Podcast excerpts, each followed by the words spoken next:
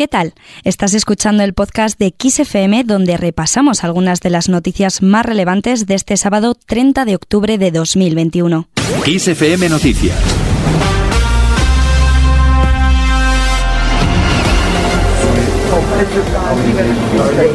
Estamos escuchando a los líderes mundiales en Roma. El primer ministro italiano, Mario Draghi, ha recibido hoy a los presidentes y jefes de Estado de los países que conforman el G20 en la nube, el impresionante edificio que acoge la cumbre en la que se abordarán a lo largo de este fin de semana temas como el compromiso para lograr las emisiones cero, la recuperación económica y la vacunación de las poblaciones en los países con menos recursos.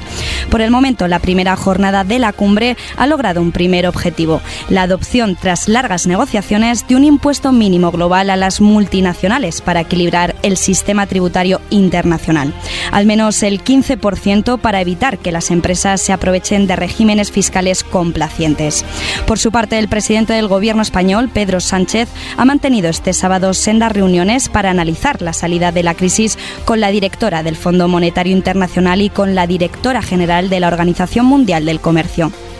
Empezamos el fin de semana del G20 en Roma.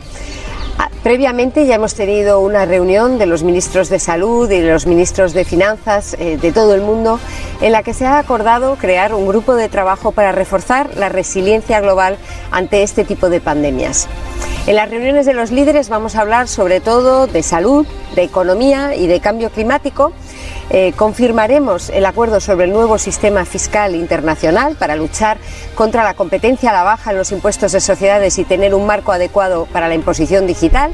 Y tendremos una importante reunión convocada por el presidente Biden para hablar de la resiliencia de las cadenas de valor globales.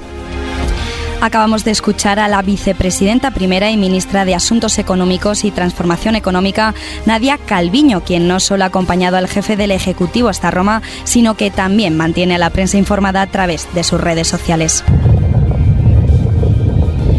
Y así suena el volcán de Cumbre Vieja en La Palma que a primera hora de esta mañana ha registrado un terremoto de magnitud 5,1 e intensidad 4, el más potente de cuantos se han producido en la isla desde que comenzó la crisis sísmica que procedió a la erupción. Mientras tanto, según ha informado el director técnico del Plan de Emergencias Volcánicas de Canarias, Miguel Ángel Morcuende, la colada con trayectoria 3 sigue destruyendo construcciones en su avance hacia el mar del que está a unos 40 metros en línea recta. Asimismo, Morcuende también ha informado que la superficie afectada por la lava del volcán empieza a ser importante al superar más de 900 hectáreas. Además, ha agregado que según los satélites de Copérnicus han sido destruidas 2.532 edificaciones y 149 están en riesgo, aunque contrastarán estos datos en los próximos días. En cuanto a la calidad del aire, ha declarado que el dióxido de azufre llega a unos 4.000 metros de altura en el penacho del volcán y está en ligero descenso, mientras que los vientos dominantes son de componentes sureste y este, lo que tiene como única ventaja que no afectará al aeropuerto de la isla. En lo que afecta a nuestros bolsillos, el precio de la luz se hunde este domingo a su mínimo en casi tres meses. El precio de la electricidad en el mercado mayorista se desplomará este domingo hasta una media de 79 euros el megavatio hora. Estos suponen 45 euros y medio menos respecto al precio fijado para hoy.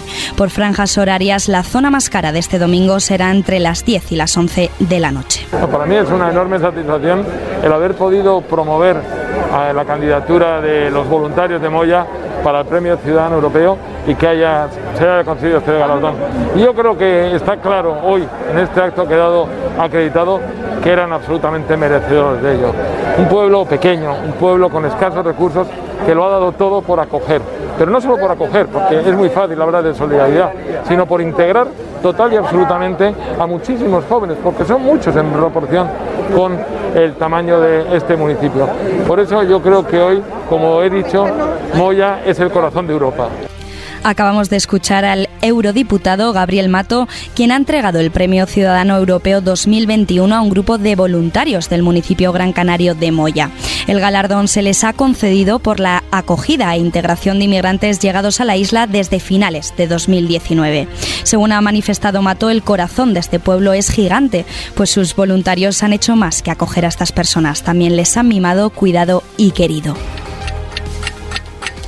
Y terminamos con la hora. Cuidado con los relojes que nos toca cambio.